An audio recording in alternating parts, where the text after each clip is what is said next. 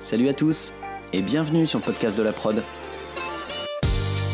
Je suis Jean-Baptiste Lalo, producteur, et dans chaque épisode, je vous propose de rencontrer des actrices et des acteurs du monde de la production, dans les domaines de la pub, du clip, de la fiction et des autres formats vidéo.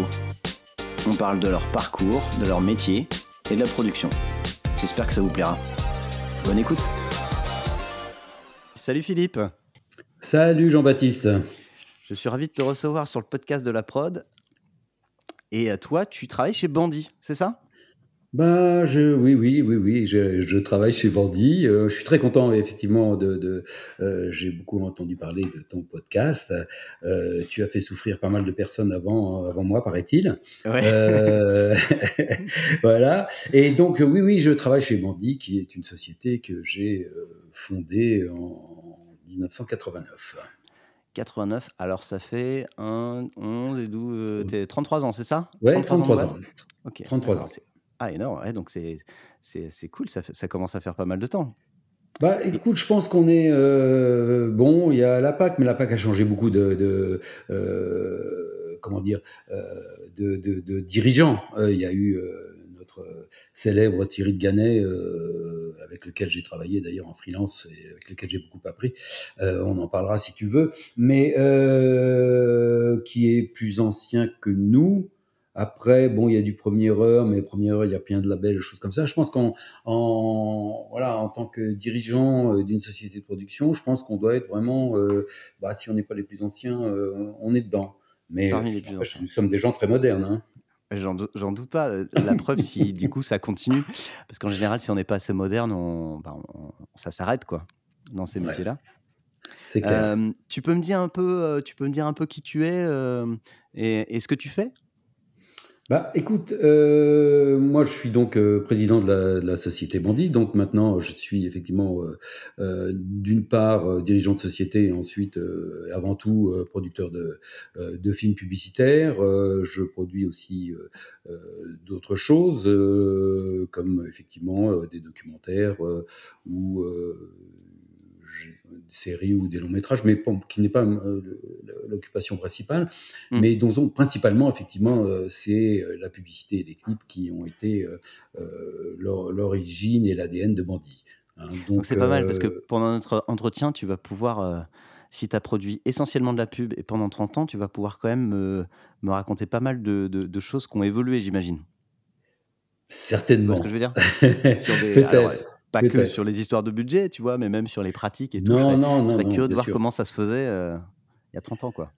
Bah écoute, il y a, plein de choses différentes. C'est-à-dire que effectivement, euh, euh, les choses ont complètement, euh, le marché a complètement évolué. les, les agences sont mis à faire de la production. il y a beaucoup plus de d'offres également pour les pour les clients au niveau de la création, de la de la réalisation, de la production. donc il y a, y a un- marché qui est tout à fait différent. Donc je pense que le- l'esprit lui-même de la publicité a, a un petit peu changé. Ce que je vais pas dire je- que je regrette un peu euh, certaines choses, c'est toujours comme ça, on a une petite nostalgie par rapport à ce qu'on faisait.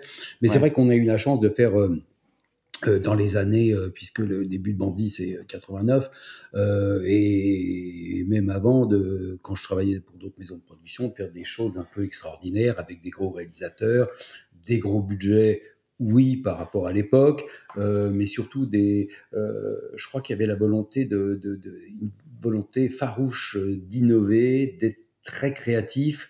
Euh, ce que bon, il y a, a peut-être toujours cette volonté maintenant, mais il y avait euh, vraiment, euh, alors en même temps avec des moyens, mais de surprendre avec des choses exceptionnelles euh, au niveau effectivement euh, de ce qu'on pouvait faire et avec les moyens qu'on avait à l'époque, puisque maintenant euh, les moyens de post-production permettent de faire des choses extraordinaires. Mm. Mais euh, si tu veux, ce qui est vraiment notre une chose qui était à cette époque, c'est que vraiment les, les gens avaient vraiment envie de, de marquer avec euh, des choses qu'on ne connaissait pas, que ce soit au niveau du voyage, au niveau de la, création, et on mélangeait ces deux choses. Alors aussi, faut se dire que dans les agences de publicité à l'époque, il y avait des gens de tous bords, c'est-à-dire que c'était pas seulement maintenant, beaucoup de gens sont formés dans des écoles de publicité, dans des choses comme ça. Mais avant, c'était quelque chose de très divers. Où, là, je parle du tout début où j'étais, où il n'y avait même pas Bandit, mais il y avait des créatifs qui étaient des, des, des, écrivains, qui étaient, ça venait de plusieurs univers et tout ça faisait un espèce de, de, de mélange créatif assez, assez incroyable, peut-être moins formaté que ça n'est maintenant. Euh, pour, pour, diverses raisons d'ailleurs. Hein. Donc, euh, euh, en, en, gros, c'est ce qu'on peut dire. Alors, effectivement, il y avait la réunion de ces moyens et puis la possibilité de voyager. On n'avait pas, il n'y avait pas de RSE, il n'y avait pas de problème d'énergie, il n'y avait pas, euh, c'était euh, bon les années 80-90, bah, on continuait la, liberté, l'insouciance par rapport à tout ça. Et surtout rien n'était impossible à faire. Et encore une fois avec les, moyens qu'on avait techniques à, cette époque-là, mais on faisait des, des choses assez incroyables. Et alors, justement, donc, faisons un petit retour dans cette époque. avant de créer Bandit, du coup, toi, tu, as créé Bandit au bout de combien d'années d'expérience? Bah, écoute, c'est difficile à dire, mais bon, bon Bandit c'est 89. Avant, moi, j'ai dû commencer euh, un peu dans le cinéma. Bon, après, j'avais pour, pour, te dire, j'avais fait euh, des brèves études de médecine parce que ça m'avait cassé les pieds. J'ai fait euh, au bout de la deuxième année, j'ai arrêté totalement ça. Et puis, je m'étais branché sur des choses plus artistiques. Et j'ai commencé. T'as quand même réussi à avoir la première année de médecine. Ouais, mais bon, euh, franchement, ça m'a pas plu du tout, du tout. Euh, et, heureusement, je pense que j'étais pas fait pour ça et que euh, c'était vraiment, il y avait un chemin à prendre. Bon, même, même s'il était pas évident à cette époque-là, quand on se dit bon bah on, on arrête ça, qu'est-ce qu'on fait? Mais bon, je me suis vite, après j'ai fait un peu des, euh, quelques, j'ai eu la chance de faire quelques études euh, un peu artistiques, un peu parce que me trottait la tête d'être éventuellement commissaire-priseur, faire des choses comme ça. Donc j'ai beaucoup, ah euh, tu vois, j'aimais beaucoup tout ce qui était peinture, sculpture. donc je me suis un peu, j'ai eu la chance de pouvoir faire pendant deux ans de m'intéresser totalement à ça et d'avoir donc un peu une éducation picturale euh, qui, m'a servi après, hein, de toute façon, c'est clair. Donc en gros, tu, quittes médecine en deuxième année, tu fais deux ans d'études euh, dans. C'est quoi C'est les beaux-arts? Euh, non, c'est pas les Beaux-Arts, c'est une école, je me rappelle même plus du nom, c'était mmh. une, école privée où effectivement c'était sur la possibilité de devenir marchand d'art, marchand de tableaux, galériste, commissaire-priseur. Mais commissaire-priseur, il faut avoir un petit peu d'argent pour pouvoir euh, acheter euh, une étude et que ça devienne quelque chose de très intéressant. Donc, euh, il y avait déjà ce côté, en tout cas, tu, regardais déjà les côtés d'un point de vue aussi, d'un point de vue business. Tu parles de galerie, de commissaire-priseur et tout. Il n'y avait pas, tu, tu, tu, tu sais pas de devenir peintre, quoi. Non, du tout, du tout. Je pense que oui, non, non, non, non. Je pense que très, très, très. Euh, j'étais pas, euh, j'étais pas vraiment fait pour effectivement euh, être vraiment euh, un, créateur euh, de, de, choses que je pouvais admirer. Et ça a été un peu la même chose d'ailleurs après, puisque j'étais premier assistant sur des longs et puis, enfin pas, pas, beaucoup, mais surtout sur beaucoup de publicités. Mmh. Mais donc j'ai côtoyé des gens comme j'ai eu la chance à la PAC de pouvoir travailler avec euh, euh, Ridley Scott, Tony Scott, Tony Abbott, Boom Binder, avec tous les talents. Euh, comme je possède un petit peu l'anglais correctement, j'ai eu la chance de pouvoir assister tous ces gens-là dans, dans, les années où la PAC faisait tous ces gros films. D'accord. Donc tu étais le premier assistant de Ridley Scott, quoi. Oui, pas, pas sur tous ces films, hein, mais oui, j'ai fait, j'ai fait des publicités, publicité Chanel euh, avec Tony. Euh, j'ai fait du Smarty, j'ai fait du, je me, je me rappelle plus toutes les choses, mais j'ai fait euh, trois, trois, quatre publicités avec Tony et, et, une avec Ridley et Tony Bush, j'en ai fait deux, trois, Boom Bider deux. Enfin bon, j'avais un petit peu tous les Américains de, la, de, de l'époque quand j'étais freelance, quoi. Voilà. Et comment ça s'est passé ce, ces, deux années d'études dans, le, dans, le, dans l'art là, pour, pour arriver dans dans le cinéma, la pub? Bah écoute, euh, si tu veux, ça m'a permis moi de, de, de, voir un peu ce que j'avais envie de faire. J'ai toujours été passionné un peu de, de cinéma euh, et euh, ça m'a permis, si tu veux, de. je me suis dit, je vais pas je ne vais pas tenir une galerie, je ne vais pas être marchand de tableau, je n'ai pas les réseaux. Commissaire-priseur, c'est trop compliqué au niveau achat d'une étude et tu ne vas pas devenir clair, clair de commissaire-priseur. C'est tu vois, bon, c'est pas quelque mm. chose qui pouvait m'assister. Et je me suis dit vraiment j'ai vraiment envie de me tourner vers, euh, vers le cinéma ce que, et de, de, de, rentrer effectivement dans, euh, dans, dans, un domaine. Dans un premier temps, c'était euh, la première chose que j'ai faite, si tu veux, c'était une publicité pour la sécurité routière. Mmh. Ça devait être, je sais pas, 76, 77, un truc comme ça. et c'était avec Via Production et c'était Ferlet le, le réalisateur. Mmh euh, Ferlet, et c'était, ça se tournait, euh, donc j'étais stagiaire, c'était la première chose que je faisais, et euh, c'était, ça se tournait dans la forêt de Marly, et bon, c'était la première chose, qu'est-ce que je faisais? Bah, Je m'occupais des cafés, je m'occupais de nettoyer, enfin bon, tu vois, j'ai commencé vraiment par, j'ai pas fait la fémis, j'ai pas fait tout ça, donc j'ai commencé effectivement par le, par des, des, petites choses comme ça. Et ce qui est très amusant dans, dans, dans cette premier événement, c'est-à-dire que bon, il faisait froid, c'est la nuit, et que euh, tournant euh, pour effectivement éviter des accidents, bah, ça n'a pas évité. On a fait un gros accident, un gros accident pendant le tournage. Ah ouais, euh, ouais c'est-à-dire, bon, le type, le réalisateur, à un moment donné, était énervé, ça n'allait pas assez vite, tout ça, il recule, il recule, il recule à toute allure euh, avec la voiture. Il y avait, à l'époque, c'était, il y avait un accessoire, c'était les frères Trielli, qui étaient les, les, les euh, à cette époque-là, les, les, les, gens d'effets spéciaux qui étaient avec une espèce de bonbonne dans le coffre. on a tous eu très peur parce qu'on a cru qu'il allait à être blessé euh, pendant cet épisode, mais bon, ça n'a pas été le cas. Ça, c'est, il y a rien de très grave, mais bon, c'était assez curieux de, effectivement euh, d'avoir euh, cet événement pendant un film pour la sécurité routière. Ouais, d'accord. Et ça, c'est ton premier tournage? Ouais, premier tournage. Ah, d'accord. Non, j'ai vraiment commencé par ça, quoi. D'accord. Et ensuite, Ensuite, ça, s'est enchaîné? Enfin, comment tu as réussi à passer de stagiaire à, bah, freelance Après, euh, on, ça s'est enchaîné sur. Effectivement, c'était un petit peu long hein, quand tu n'as quand pas de réseau euh, euh, au départ, que tu connais personne dans ce milieu. après, c'est un petit peu long. Après, j'ai fait de, j'ai fait de régie dans des, de la régie adjointe dans des, des, des longs métrages. J'ai fait euh, voilà, j'étais deuxième assistant sur un film de, euh, Pierre Richard qui s'appelle Je suis timide mais je me soigne. J'ai fait aussi, j'étais euh, deuxième assistant sur un film de Medondo qui s'appelait, et déjà qui était un film un petit peu militant, qui s'appelait West Indies ou Les Nègres Marrons de la Liberté.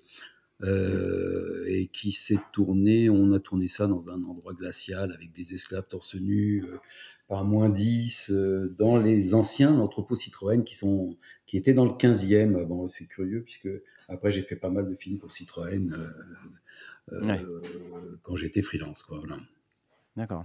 Et donc, tu as, petit à petit, si je comprends bien, c'est petit à petit quoi, que tu as, monté. Absolument, c'est de la régie. Voilà, régie, assis, premier, premier assistant sur, sur les euh, sur, les, sur les publicités. Et puis, euh, au fur et à mesure, après, je me suis tourné un peu vers la, la direction, euh, relativement rapidement sur la direction de production, où là, effectivement, c'est là où j'ai commencé vraiment mon, mon, travail de, de, de producteur. Et donc c'était un peu au début à la PAC, et ensuite c'était avec un monsieur assez innovant aussi, qui était Bernard Verlet, et qui avait Melody Movies. D'accord. Et qu'est-ce qu'il avait d'innovant? Bah, C'est un monsieur qui, avait, qui prenait des risques. C'est-à-dire qu'il y avait des choses qui étaient difficiles à faire. C'est-à-dire que euh, dans ces années-là, euh, on a fait toutes les grosses. Euh, moi, j'étais en même temps, des fois, premier assistant et directeur de production, et on, a fait toutes les grosses publicités Citroën, si ce n'est celle du, du porte-avions qui avait été faite avant. Mais mm. sinon, on a fait les murailles de Chine, on fait la, la XTB, on a fait des trucs invraisemblables bout du monde, euh, avec des paris euh, absolument fous. Et mm. puis à un moment donné, euh, c'est en, ça c'était en 85, on a fait la, pub mythique des, chevrons sauvages. Je ne sais pas si tu connais cette non, publicité. Non, je vois plus. Non, non. Bah, tu, tu, c'est un film mythique de, de, de, la publicité pour, pour Citroën. Euh, c'était RSCG à l'époque. Euh, la création, c'était Richard Reynal et euh, qui avait eu cette idée de effectivement c'était des, D'ailleurs, ça a été repris récemment avec un film Renault où il y a des chevaux qui à plus se, se, développent, mais ce sont des chevaux qui sortent de la ville au fur et à mesure, au fur et à mesure pour se. Euh, ils sortent d'un garage, ils sortent d'un pont, ils sortent de choses, ils sortent de, euh, de, pas mal, ça se réunit, ça se réunit, et après, ils vont former le double. le double chevron de Citroën, de Citroën qui est le chevron. Voilà. Et, et, bon, alors ça, si tu veux, à l'époque, bon, ça a l'air de rien comme ça sur le papier quand j'en parle, mais si tu veux, à l'époque, bon, bah déjà, euh, on tournait, euh, le tournage, c'était euh, en Australie. Mm. c'était dans le, principalement dans le, dans le désert où il y avait Mad Max qui avait été tourné. Et donc, déjà, bon, les, les, repérages tournés dans, dans, ces moments-là, tu sais, il n'y avait pas encore, il n'y avait pas les portables, il n'y avait pas les, les photos, on ne pouvait pas les envoyer, il fallait les envoyer par Fédéral Express, on avait des réponses, pas tout ça, les, les temps de même si on travaillait très vite, les, temps de production étaient, étaient quelque part plus longs dans les, dans les réponses. Mais voilà. Donc les, euh, le, le, truc, si tu veux, avait été à l'époque la grande difficulté, c'était euh, déjà de faire un chevron euh, avec des chevaux. Donc ça, on a réussi tant bien que mal à faire des plans, avec, faire un chevron avec des, des câbles, les, les, les, les les chevaux. Et que je comprenne bien, c'est des, des, chevaux tout seuls, hein ils ne sont pas montés? Non, non, du tout, du et, tout. Et, ils doivent, euh, un certain nombre de chevaux doivent former un, une C'est ça. À un moment donné, bah, à un moment donné, tu coupes, tu ils se réunissent, ils se réunissent, ils franchissent des ponts.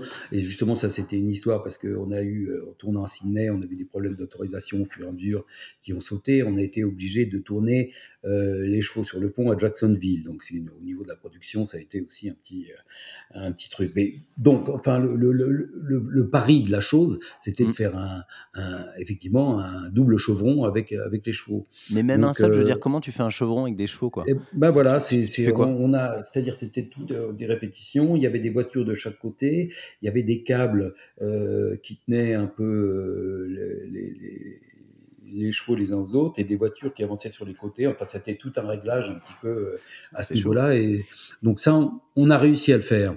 Mais après, euh, ce qu'il fallait faire, c'est le deuxième chevron. Et, quand on est revenu, ouais, mais voilà. Et le problème, c'est que si tu veux, en 85, euh, les moyens de post-production, on n'avait rien à voir avec ce qu'ils sont maintenant. C'est-à-dire que mm. euh, c'était vraiment euh, très. Il n'y avait pas encore le Harry, il n'y avait pas encore qui, qui, était devenu le truc image par image par la suite. Il n'y avait pas encore cette possibilité. Et on est revenu euh, d'Australie, donc tout, tout, content avec effectivement euh, euh, et des États-Unis aussi, avec donc notre chevron et on a essayé à Paris de le faire. Et on, était dans une, si tu veux, dans une inquiétude terrible parce qu'on on n'arrivait pas à le faire quoi, on n'arrivait pas à hmm. faire le deuxième chevron et donc on est en ça je crois que c'est Bernard qui avait trouvé euh, on a été faire le deuxième chevron grâce à une personne à Londres. Euh, avec qui on a réussi à solutionner le deuxième chevron. Mais pendant tout un moment, euh, il y a eu l'angoisse de ne pas, de pas sortir le film, parce que le, pari du film, c'était pas des chevaux, d'accord, c'était la formation du, chevron Citroën. Et donc on n'avait pas le film, donc ça a été une période assez angoissante pour le producteur qui avait vendu ça disant il n'y a pas de problème, on le fait. Mais comment, comment vous avez fait au final le, gars à Londres, c'est quoi Il faisait de la post-prod de l'époque ou vous êtes Oui, c'était la, c'était un, c'était post-prod et il a réussi à le doubler. Euh, alors, pour être tout à fait honnête, je ne me rappelle plus exactement le procédé. Mais il a réussi euh, avec une espèce de bidouillage euh, que dont lui seul a peut-être le secret maintenant. Mais en, tout cas, il a finalement réussi à faire cette chose-là avec euh, je te dis, après tout, tout, tout, tout c'est ça le moment qu'on avait passé. Quoi. Donc, quand tu parles du producteur innovant, effectivement, il s'était engagé sur un truc. Euh, qui, bah était, oui. était, compliqué. Il a quand même réussi à le faire, mais avec sans doute pas mal de stress. Quoi. Bah, très compliqué. Puis ensuite, si tu veux, on a fait bon, l'histoire de tourner sur la muraille de Chine, l'histoire de tourner, tourner au Tibet. Là-bas, c'était encore le, le, Moyen-Âge quand on y était, où il y a des. si tu veux, c'était vraiment des, des, paris assez incroyables. On a. la muraille de Chine, il n'y avait pas tout, tu vois, la Chine était à, ce moment-là, euh, c'était pas les routes comme maintenant, il y avait un hôtel à Pékin, il y avait, euh, euh, hmm. il y avait des, c'était absolument incroyable, c'était une autre chose.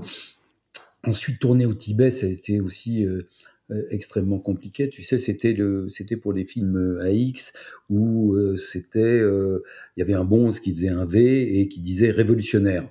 Hmm. Et donc c'était aussi tourné euh, avec, euh, avec des bonzes dans un, euh, à l'Himalaya pratiquement, donc c'était extrêmement, c'était une altitude de, de, de 3000. Si tu peux te dire l'équipe qui arrivait là-bas, avec les machinistes, le, le, chef-op, tout ça, tout le monde était à moitié malade, mal de tête. Il y avait les assistants opérateurs qui vomissaient. Enfin bon, c'est des trucs assez incroyables, quoi. Voilà. Mais bon, c'est des paris qui ont, été réussis et qui, à l'époque, faisaient un petit peu rêver. Comme mmh. voilà, il y a eu euh, Donc c'était un peu l'aventure. Enfin, tous les, tournages que tu me racontes, j'ai l'impression qu'il y avait des grosses idées, euh, des destinations incroyables et des paris techniques euh, toujours plus fous. donc j'ai l'impression que c'était un peu un, métier d'aventurier, quoi. Bah, complètement, complètement, c'est ça. Puis je peux, je peux te parler d'autres. C'était d'ailleurs toujours avec, je crois, Melanie Movies. il y avait Richard Reynal. On avait fait aussi un un film Dunlop où c'était un pneu qui dévalait qui dévalait la montagne, la cordillère, et qui descendait. C'est puis c'est une petite fille qui l'accueillait en bas avec une poupée. Enfin, c'était mmh. assez, assez onirique, assez sympa. Mais pareil, c'était, euh, on a tourné dans, dans, des coins euh, assez incroyables où euh, effectivement, c'était, c'était complètement, c'était complètement l'aventure. On a, c'est, je me rappelle de, ouais, d'anecdotes incroyables ou aussi, si tu veux, euh, quel est ce film Oui, c'était un film. il y avait un film pour les. Il y avait pas mal de films avec des parapluies qui étaient sur l'eau euh, pour la Caisse nationale de prévoyance. Mm. Et ça, on avait tourné ça à Santa Marta. C'était le euh, dans la rivière où ils ont tourné Mission. Ce, ce, film énorme du Sud. Ouais, de ces années-là. Et euh, si tu veux, il fallait partir tous les matins à 4 heures, à 4 heures du matin, euh, euh, prendre des pirogues, pousser les pirogues, se foutre dans l'eau. Il y avait des t'entends un anaconda qui passait, des iguanes sur le côté. et puis pendant, pendant ce temps, et puis également, ce qu'il a fallu construire là-bas, il a fallu construire les parapluies bateaux où les gens descendaient dedans. voilà. Et ça, c'est des trucs qu'on a construits chez euh, des gros dealers euh, de Colombie, par exemple, puisque c'était en Colombie qu'on avait tourné ça. Et l'endroit, l'atelier où on était, c'était chez un dealer où il y avait des, euh, des, des, hors-bords, où il y avait des trucs comme ça qui nous ont accueillis à bras ouverts. Mais bon, c'est épique, quoi. C'est des choses assez extraordinaires. C'est énorme. Et, donc, cette période-là, c'est entre euh, la fin de tes études et la création de Mandy, hein, c'est ça, tout ça? Oh, oh, Oui, bah ça, c'est si tu veux, Les Chevaux Sauvages, c'est 85. Euh, et tout le, euh, tout le, ces, ces, ces, grandes pubs, c'est aussi à peu près dans, dans, dans ces eaux-là, quoi. C'est dans les, dans le milieu des années 80. Qu'est-ce qui fait, qu'est-ce qui fait qu'ensuite tu as créé une prod? Est-ce qu'il s'est passé d'autres choses avant ça ou tu étais juste bah, freelance et tu t'es dit tiens je vais créer une prod? bah, non, non, c'est pas comme ça que ça se passe. C'est-à-dire que j'ai créé une prod parce que euh, euh, il faut qu'il y ait une envie, il faut qu'il y ait une rencontre, il faut mmh. qu'il y ait un, un, moteur. Et puis, euh, bah, le, le, moteur et la réunion, c'est Jean-Baptiste Mondino. Mmh et parce que le, le, la genèse de Bandit, c'est euh, Jean-Baptiste Mondino et moi. Et on avait fait. C'est un photographe, hein pour les gens qui photographe, réalisateur. il est réel aussi. Voilà, tout à fait. Et bon, Jean-Baptiste était déjà quelqu'un d'assez connu. Il avait, on avait fait une production je me rappelle plus dans, quelle production c'était. C'était un truc très drôle, très aussi très années 80, qui était pour les pommes de terre du Nord, où c'était que des gens un peu connus qui disaient moi les pommes de terre. Enfin, un truc assez fou, quoi, qui était pas, évident, mais c'était le, la chose où on s'était euh, rencontrés. C'était assez amusant. Bon, c'est apprécié. Après, on euh, s'est retrouvé sur euh, à un moment donné où il était, euh, je crois à l'époque chez, chez, chez Premier Heure, et bon, on, euh, de, on a retravaillé ensemble et on a euh, effectivement échangé et mis, on avait envie de travailler ensemble et on s'est dit, bah, on va monter une production. Et... Donc tous les deux, lui réal et toi prod, c'est ça? Exactement, exactement, c'est ça. Et pourquoi lui, il avait envie de monter une prod s'il était déjà représenté bah Parce que il, il y avait euh, l'envie d'une expérience, l'envie de, euh, de créer quelque chose peut-être d'un peu différent, c'est peut-être euh, et, surtout bah, de liberté par rapport à un travail, de liberté par rapport à une, façon de d'être et puis de d'être ouais, d'être euh, d'être chez soi quelque part aussi. Donc euh, il y a c'est cette volonté qui, qui, nous a poussé et de choisir un, nom euh, aussi qui nous mettait peut-être un petit peu en dehors, en bandit sympathique, mais un peu différent des autres. D'accord. Et, et à la base, donc c'était c'était pour produire des films où lui réaliserait, ou il y avait tout de suite une envie de, d'avoir d'autres réalisateurs dedans? Ben non, au début, c'était vraiment, euh, euh, vraiment une production très restreinte où on faisait, ou restreinte pardon, où on faisait euh, principalement ces films pendant la première année, deuxième année, ça a été principalement principalement effectivement faire, faire des clips et, euh, des publicités. La première, la euh, publicité qu'on a fait avec la production, euh, c'était le voleur de couleurs.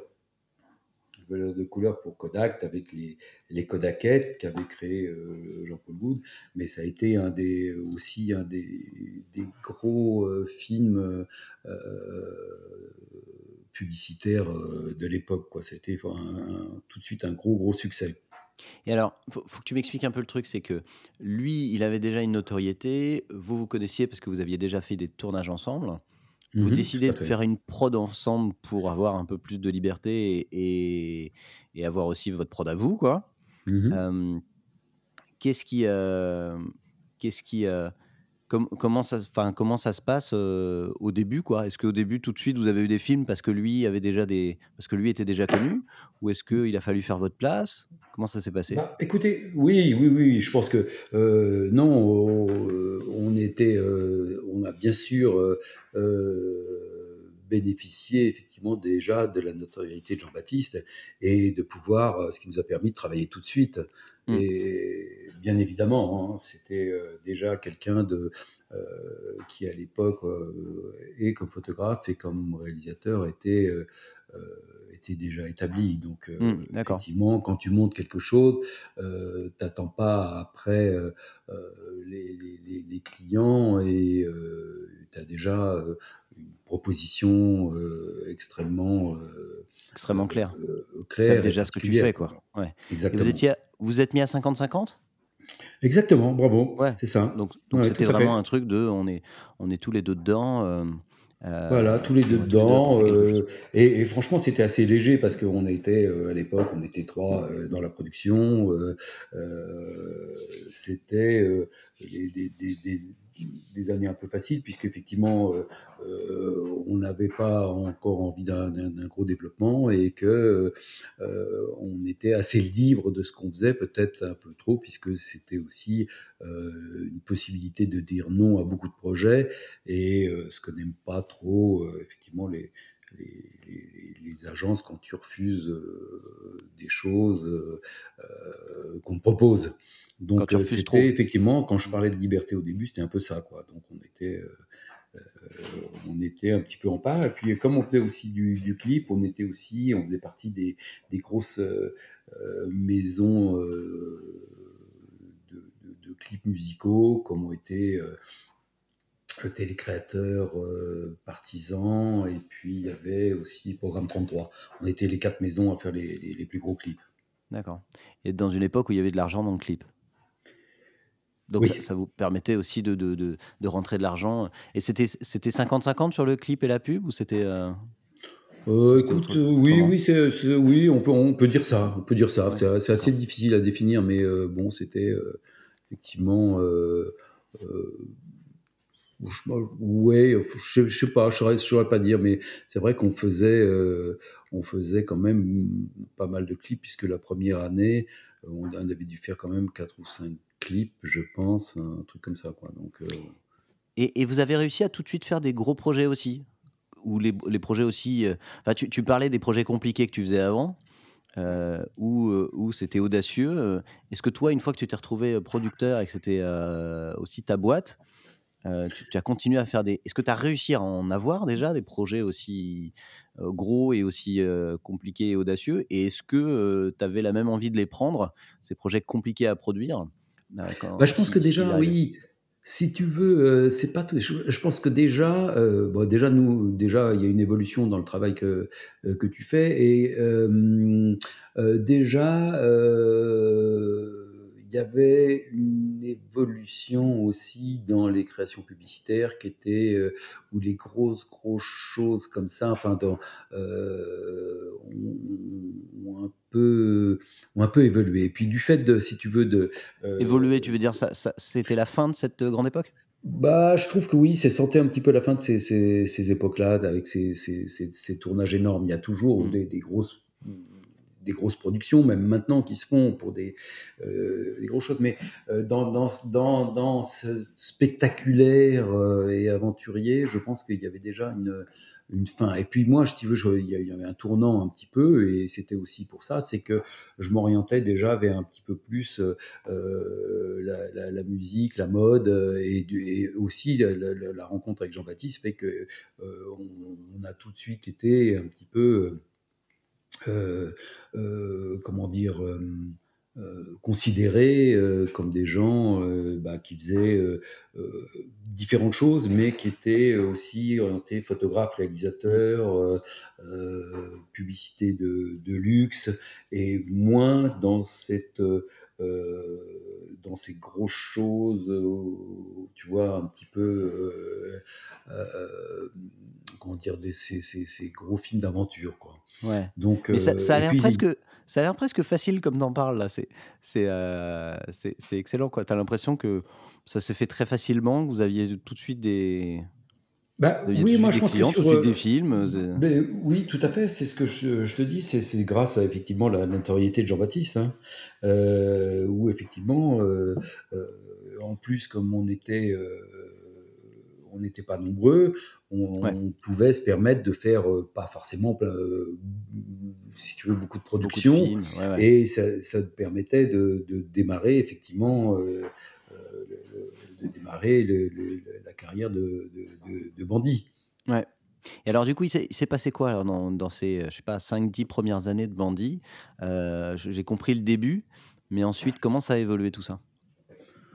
Écoute, euh, bah, je pense que ça a évolué. On a, on a continué à, développer euh, euh, ce qu'on savait faire. On a fait des publicités pour Saint-Laurent, on a fait des publicités pour.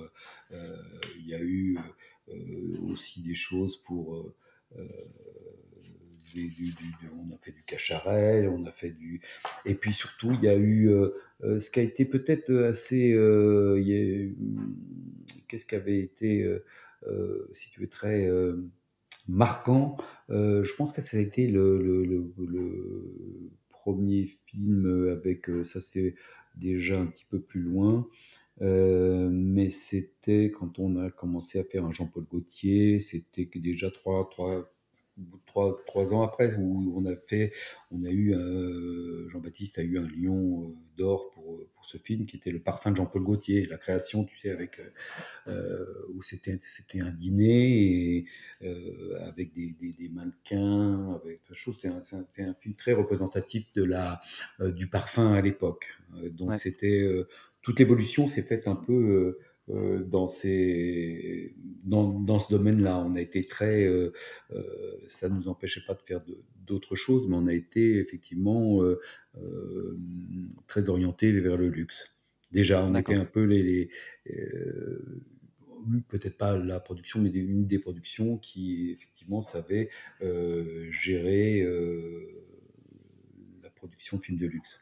D'accord, tout en faisant du clip à côté, quoi. Oui, oui, toujours en développant euh, du clip. Il y a eu, euh, euh, si tu veux, dès, la deuxième année, par exemple, on a fait un, clip mythique qui est Justify My Love de Madonna, mmh qui est un clip qu'on a tourné dans un hôtel euh, la nuit, euh, euh, qui sont effectivement tous les fantasmes que Madonna pouvait avoir en elle, et qui était un tournage assez, assez incroyable. ça fait un clip assez qui passait pas partout, qui était ah complètement, si tu veux, qui était vraiment très particulier. Mmh. Voilà. On a fait du nez de il y a eu euh, le tandem de Vanessa Paradis, il y a eu euh, U2 euh, qu'on a fait avec Stéphane Stenawi, on a fait, il y a eu des négresses vertes aussi, il y a eu du Hayam, on a fait les, après, on a commencé à développer un petit peu avec des, personnes différentes comme donc Stéphane Senaoui, Seb Janiak, et on a en, aussi mis la main à la pâte à Olivier Dahan, qui fait du long métrage maintenant, qui a, un gros succès avec, euh, euh, avec son film actuellement. Simone, euh, qui, a, fait aussi La Môme, hein. c'est le réel de La Môme. Qui a fait La Môme, qui a eu un, mm. Oscar pour La Môme, mm. et qu'on a mis, effectivement, on a fait son premier clip, qui était pour Ayam, et ça s'appelait Tam Tam de l'Afrique. D'accord. T'as pas fait Je danse le Mia par hasard? Non, j'ai pas fait celui-là. Ça, c'était. Celui-là m'a euh, marqué. C'est amis. Bah oui. Bah oui, oui. C'était quelque chose de très marquant aussi. Hein. Mythique, ouais. Et puis euh, voilà. Par la suite, on a fait euh, aussi. on a fait la planète Mars avec Ayam, qui est un autre. une autre chose, on a fait et puis et puis surtout on a fait aussi tous les débuts de NTM mmh. avec premier film qui était fait par euh, Stéphane, euh, Stéphane Senaoui. Hein, c'est donc tout le lancement du rap, tout le, tous, les, tous les débuts du, du, rap français. je pense qu'on en est un peu à l'origine. quoi. Donc en gros, vous faisiez dès le début plein de films, assez vite du luxe et vous étiez identifié parmi les, les prods sérieuses pour le luxe, et en même temps plein de gros artistes et plein de gros clips. C'est ça hein? Exactement, ouais, tout à fait. D'accord. Bon, bah super. Des belles années, du coup. Enfin, c'est quand même sympa comme histoire de prod, de pas galérer, tout de suite faire des, prod, des, des, projets super cool. Ah ben non, non, franchement, c'était... C'était des bonnes années. Ouais, bah, c'est, c'est des, des, belles années, des super artistes, de, tout genre. Il y a eu Néné Cherry aussi qu'on a fait. il y a, Et toi, toi pendant ces... On va dire, tiens, on va peut-être découper en trois, ces dix premières années de Bandit, donc avec tout ça qui se passe, c'est quoi ton rôle? C'est quoi ton style de, de, producteur? Tu es très, très dans la fabrication? Tu es, plus, es plus en amont? Comment tu es, toi, là-dedans? Oui. Bah, moi, effectivement, moi, je suis très, très terrain. Hein, très, effectivement, très avec les, les différents réalisateurs sur le euh, sur l'accompagnement et puis euh, le, plus possible sur le terrain, c'est-à-dire le plus possible sur les tournages, le plus possible euh, avec eux tout le temps. Donc, si tu veux, c'est un, tu suis un, tu suis une production du début à la fin, quoi. Donc mmh. c'était vraiment. Mais tu les, tous ces films-là, c'est toi qui les produisais et ils étaient tous réalisés par Jean-Baptiste Mondino ou, Ah non, non, déjà non, Par exemple, alors quand, quand, tu parles, par exemple. Ah bah non, tu m'as donné des exemples, ouais. Mais... ouais. Non, mais par exemple, là, si on parle de clip, le premier NTM, c'est Stéphane, Stéphane. Euh, après, il y a eu Seb Janiak. après, il y a eu on a fait même avec Paul Évidard. Hein, Alors, je, t'arrête un peu. Je t'arrête un peu. À quel moment vous vous êtes dit. Euh, euh, parce qu'au début, tu me parlais d'une prod que vous avez lancée tous les deux pour pouvoir avoir un peu plus de liberté et pouvoir euh, être chez soi. Et, là, vous faites plein d'autres clips avec plein d'autres réals. Donc il y, a un moment où vous vous êtes dit quand même qu'il que, que fallait que Jean-Baptiste réalise pas tout, non? Oui, puis c'est un peu c'est l'évolution des choses. Hein. Au début, on, euh, on, a commencé, on s'est pas dit euh, on va être les plus forts, on va faire une, grande production. Je pense que les choses se sont faites assez naturellement, c'est-à-dire que euh, avec des rencontres. Hein, parce que mmh. finalement, on a commencé avec une, c'était la rencontre, c'est avec Jean-Baptiste, et, après ça a continué. ça a été des, si tu veux, des, des, rencontres avec les réalisateurs.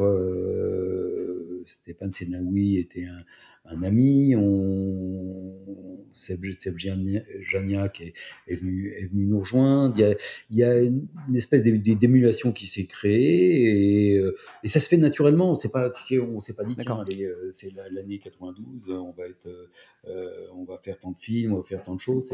Peu à peu, on s'est dit bah on va développer le travail et on va travailler avec d'autres talents. On va ouvrir effectivement la possibilité à des, nouveaux talents de, de, faire des choses. Et à l'époque, c'était déjà le même système qu'aujourd'hui avec les, les, rosters, les gens qui signaient chez toi et pas ailleurs, des choses comme ça, ou, c'était plutôt euh, à l'opportunité? Non, c'était déjà, c'était déjà, c'était déjà comme ça. Hein, euh, euh, il y avait, il y avait déjà ce système qui était moins, si tu veux, était moins.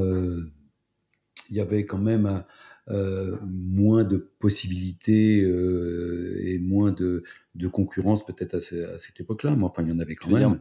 moins de prod ou moins de réal? Bah, Il y avait tout, tout, tout. Maintenant, les, c'est bien la, la prod, c'est mondial. Euh, on peut travailler avec n'importe quel réalisateur au bout du monde. il y a tous les outils pour le faire. bon, à part les histoires de voyage maintenant qui deviennent un petit peu compliquées pour plusieurs mmh. raisons. Et, et, donc, il y a une possibilité euh, pour euh, les clients ou les agences de travailler avec euh, n'importe qui. Donc, et puis, le, il y a beaucoup plus de gens qui se sont mis dans ce métier et il y a une offre de, de réalisateurs qui est devenue pléthorique. C'est, tout, est possible. Hein. D'ailleurs, je pense que les, justement, les, difficultés pour euh, euh, les, les, TV producteurs en agence, c'est effectivement de pouvoir euh, voir tout ce qui existe et de faire des choix un peu différents de ce qui se pratique quotidiennement. Bah, même pour les producteurs, hein, enfin voir tout ce qui sort, c'est ah bah c'est impossible en fait. C'est impossible, c'est impossible, impossible. C'est devenu voilà. Donc donc effectivement, on peut dire que c'était peut-être pas aussi, euh, c'était pas aussi concurrentiel que maintenant, mais mmh. bon, euh, il y avait, il y avait quand même ça, il y avait tout le monde. Euh, peut-être qu'à la limite, maintenant toutes les, sociétés sont vraiment obligées de faire des des compétitions et d'avoir trois propositions toujours de la part des, des agences. et Peut-être qu'on pouvait faire plus à l'époque quand on voulait vraiment travailler avec un réalisateur, un single bid ou, euh, euh, ou choisir de travailler peut-être avec euh, deux et d'en choisir un après. ce qui maintenant single bid, c'est pas de compétition en gros, c'est dire on travaille avec un tel et puis on commence tout de suite à travailler sans compétition. et on développe et on développe avec lui et on ne fait pas de compétition. Mmh, mmh. D'accord. Jean-Baptiste Mondino, là, il est encore. Non, il est, il est plus chez Bandit maintenant? Non, non, non, non, il est euh, chez. C'est pas chez Iconoclast, non J'ai cru. Chez Iconoclast, tout à fait. Et du coup, comment ça s'est euh, ça s'est passé euh, Il y a un moment où en fait vos chemins se sont séparés. Bah, c'est un peu, c'est un, un, peu ça, c'est-à-dire qu'on a, on a, c'est comme, euh, voilà, c'est, euh, euh, on avait plein, plein, plein, plein d'affinités. Puis c'est vrai qu'effectivement, la, peut-être que la, la production évoluant, peut-être devenant plus importante, peut-être que on était, on passait moins de temps ensemble, on avait peut-être moins cette euh, cette chose, et, euh, si tu veux, qui nous réunissait sur la musique, sur tout ça, et qu'on partageait euh, complètement tout le temps avant. Et peut-être, et puis au, bout d'un moment, bon, bah, on s'est dit peut-être que voilà, il est temps de changer. Et, voilà, Jean-Baptiste a, rejoint son, fils qui travaillait chez Iconoclast. Et bon, c'est une, évolution de chacun à un moment donné où on s'est séparés très, très, très gentiment. Et, euh, et, voilà, et j'adore, j'admire Jean-Baptiste euh, toujours. Et moi, c'est quelqu'un que, euh, à qui je dois une éducation au niveau de, du goût et de la, de la création assez incroyable parce que c'est quelqu'un de. C'est un visionnaire, c'est un visionnaire, c'est un concepteur, c'est pas seulement un réalisateur. C'est un talent absolument incroyable. tu veux dire, il t'a permis de, de, de, voir des choses euh, bah, que tu ne voyais pas? Bah, oui, forcément, c'est une. on apprend. Heureusement, on, fait des métiers où on apprend tout le temps. Hein. Donc, euh, Jean-Baptiste, euh, effectivement, m'a ouvert les yeux sur sur une façon de travailler, sur sur la, la, façon de réaliser les choses, sur les sur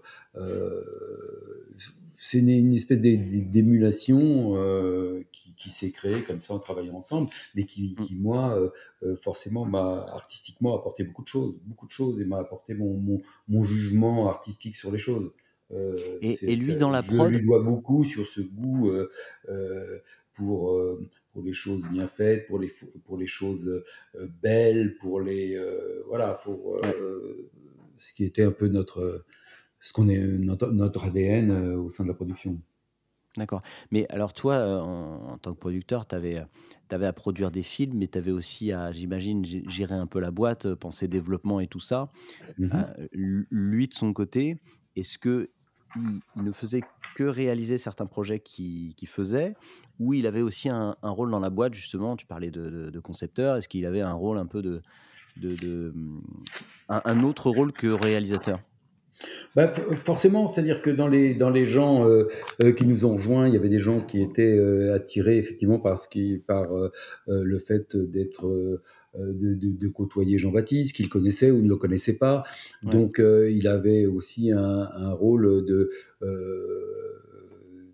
effectivement de, de peut-être d'attirer des talents, ce qui au début n'était pas une chose évidente parce qu'il y a une, c'est aussi euh, quand on a quelqu'un d'aussi fort dans, une, société euh, euh, de, production, ça attire ainsi, ça attire un petit peu aussi des quelques jalousies, ça peut être un, peu dans ce sens-là. Mais donc il avait vraiment là-dessus un apport un apport important parce que c'est, il avait aussi une, vision des choses et des talents. Après, après les choses, elles se, euh, au niveau euh, production, production pure, euh, ce qui est l'administration, tout ça, c'est pas c'est pas des choses sur lesquelles effectivement, c'est pas des choses qui le passionnaient. Ouais, non, ça je me doute, ouais. Mais c'est vrai que ce côté rejoint pour les vos autres réals, rejoindre une prod où il y a un super bon réal à l'intérieur, moi je trouve ça intéressant parce que c'est vrai que il y a pas beaucoup de prods qui sont comme ça et tu as l'impression que les réals qui rejoignent des prods, ils vont faire des films avec cette prod, mais ils vont pas trop avoir. Euh, j'ai l'impression qu'ils n'ont pas trop de relation avec les autres réals d'une même prod aujourd'hui. Il n'y a pas ce côté. Euh, il y a pas bah non, parce que c'est non, et on va tous se faire, on va tous ensemble euh, progresser, tu vois. Chose qu'il peut y avoir dans une prod. Tu as plusieurs producteurs dans une prod ou productrices, et eh ben tu peux échanger sur les différents projets, tu peux t'aider. Dans les côtés réels, il y a rien de ça. Ils sont très seuls en fait. Mais en fait, en fait, si tu veux, c'est quelque chose d'assez singulier. C'est-à-dire qu'effectivement, ce que, ce, que, tu racontes, euh, normalement, les talents devraient travailler ensemble, euh, mmh. devraient développer des choses, devraient... Euh, et ce qui arrive des fois, qui est une, collaboration Mais surtout dans la, dans la publicité, c'est très concurrentiel. C'est-à-dire mmh. que les, il y a une espèce de, de je ne vais pas parler de, euh, d'envie plutôt que de jalousie entre les réalisateurs, parce qu'il y en a qui travaillent, il y en a qui travaillent moins, il y en a qui vont avoir les bons jobs, il y en a qui vont avoir les autres choses, et il y a une espèce, une espèce de concurrence euh, qui est entre eux, mais c'est un petit peu du fait, de, euh, effectivement, de le, des, des, films publicitaires dans lesquels on travaille, puisque ce n'est que de la concurrence. Donc même au sein d'une production, euh, bah effectivement, on a l'impression que euh, euh, les réalisateurs travaillent un peu chacun de leur côté et sont très indépendants. Mmh. Mais je pense que ça, c'est dû effectivement au métier, au métier de la publicité. Ouais. Mais je me demande s'il n'y aurait pas des trucs à faire là-dessus quand même, tu vois des, organisations de prod où, où les réals euh, se diraient qu'ils rejoignent pas qu'une prod, mais aussi un groupe de, de, de, de créatifs, réals et prod, tu vois, et où euh, il y aurait un peu plus d'échanges sur les idées, euh, sur comment faire les choses. Et je me demande s'il n'y aurait pas un truc à faire.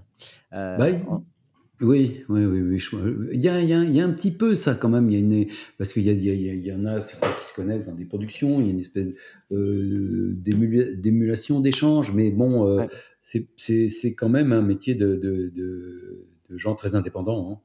Hein. Je pense que ce sera difficile, c'est difficile à, changer, même si justement euh être réalisateur, c'est fédérer des talents. Hein, mais euh, est-ce que travailler avec euh, d'autres fédérateurs, c'est pas très compliqué? Moi, je crois que c'est difficile. D'accord. Bon, en tout cas, il y avait donc cette prod, votre prod qui avait un, un, bon mmh. réal de, dans, dans, les formateurs, et euh, ça a tiré certains réals, c'est ça que tu me disais? Oui, oui, tout à fait. Et euh, Jean-Baptiste Mondino, il est parti euh, assez rapidement dans, les 33 ans de la vie de la boîte, là, ou c'est plus tard que ça se fait? Ça doit être en, si je me rappelle bien, en 2012, un truc comme ça. De... D'accord, donc ça fait 10 ans, ouais, d'accord. Donc il y a quand même les. Euh, ok, donc les 23 premières années, vous les avez fait ensemble. Et bah, qu'est-ce qui, bah, qu'est-ce qui s'est passé ensuite, en gros euh, Parler des débuts avec tous ces clips, toutes ces pubs. Qu'est-ce qu'il y a Est-ce qu'il y a eu des, événements Est-ce que ça a tout le temps grandi? Est-ce que, est-ce que vous avez eu des moments plus compliqués? Non, ça a toujours été un peu une, euh, une progression euh, assez, assez régulière hein, de, des années euh, des années 2000 euh, à, 2015, 2016, enfin voilà, tout, pendant tout ce temps-là, ça, euh, c'est vrai que la, production, je ne sais pas s'il y avait une, une, une, augmentation, c'est vrai qu'on a, on faisait certainement beaucoup plus de projets les années passant. Ouais. Et euh, avec effectivement des talents très, assez différents, hein, que ce soit, ça peut être, euh, ça peut être des années, il y a du L'Oréal où c'était Riffy Fergan, il y avait aussi bien du Wong Kar sur du Dior, il y avait du, euh, les, les, la création de Dior J'adore par Jean-Baptiste où c'était tout le tout début de la saga. ah oui, je me souviens de ce film, ouais. Bah dans, dans le château de Versailles, non? Dans la galerie des glaces, c'est pas ça Alors ça, c'est euh, non, non, non, ça c'est en, je, sais plus que c'était celui-là, c'était, euh, euh, c'est pas fait, c'est non, le premier film qu'on a fait, c'est dans, dans, un bain d'or où la, c'était Dior, j'adore, et le premier film, le, mannequin évoluait dans, dans, un bain, dans un bain d'or, et c'était c'était le premier de la saga. Et après, il y a eu euh, le, euh, le, Dior, euh, j'adore, qui se dans l'appartement où elle se défaisait de tous ses, de ses bijoux, de, ses, de tous ses vêtements et tout ça pour se consacrer à, à, Dior, j'adore. Ça, c'est, je sais pas si tu vois ce que c'est ce film, mais ça a été Non, je vois pas, non. non? pas. Non. Bon, ok. Mais en tout cas, c'était des gros films des années 2000 euh, donc. Ouais, tout à fait. Et d'accord. Et ensuite, mhm. euh, et ensuite, euh, comment, enfin, tu, tu, me dis que c'était que c'était assez linéaire. quand même, tu j'imagine sur ces 33 ans, il y a dû avoir des moments un peu plus durs quand même? T'as pas eu des moments, compliqués à gérer, en tant que producteur? Bah, c'est toujours un peu ici, il y a des il y a il y a des hauts et des bas. C'est-à-dire qu'il y a eu, heu heu, après, heu, dans les, heu heu, en 15 et 16 peut-être ça a été un petit peu plus, heu, on a fait peut-être un petit peu moins de choses, mais Mmh. heu, il y a des années plus compliquées, dans les années plus récentes où les choses s'érodent un petit peu, où, heu, tout d'un coup, il faut que tu te renouvelles, il faut que, heu, tu crées un nouvel élan, Ouais. donc heu effectivement, on peut dire que euh, euh, les années euh, avant Covid, ça fonctionnait, de, mais peut-être que effectivement, un petit, frein, en 15-16 ou un truc comme ça, où il a Ouais. fallu un peu se renouveler, faire des choses, et Tu peux puis parler un peu de cette période? Qu'est qu'est-ce qui tu penses qu'est-ce qui se passait, qu'est-ce qui a fait que c'était plus dur? C'était le marché? C'était chez vous? C'était parce que j'imagine dans ce cas-là, tu te remets en question. Qu'est-ce qui qu'est-ce qui s'est passé en fait avec un peu de recul maintenant? Bah, je pense que tu il y a une, heu, comme tu dis, il y a, heu, à un moment donné, une production, heu, bon, bah, c'est c'est c'est une évolution, mais en en même temps, tu as les talents qui évoluent aussi, qui font qui font d'autres choses.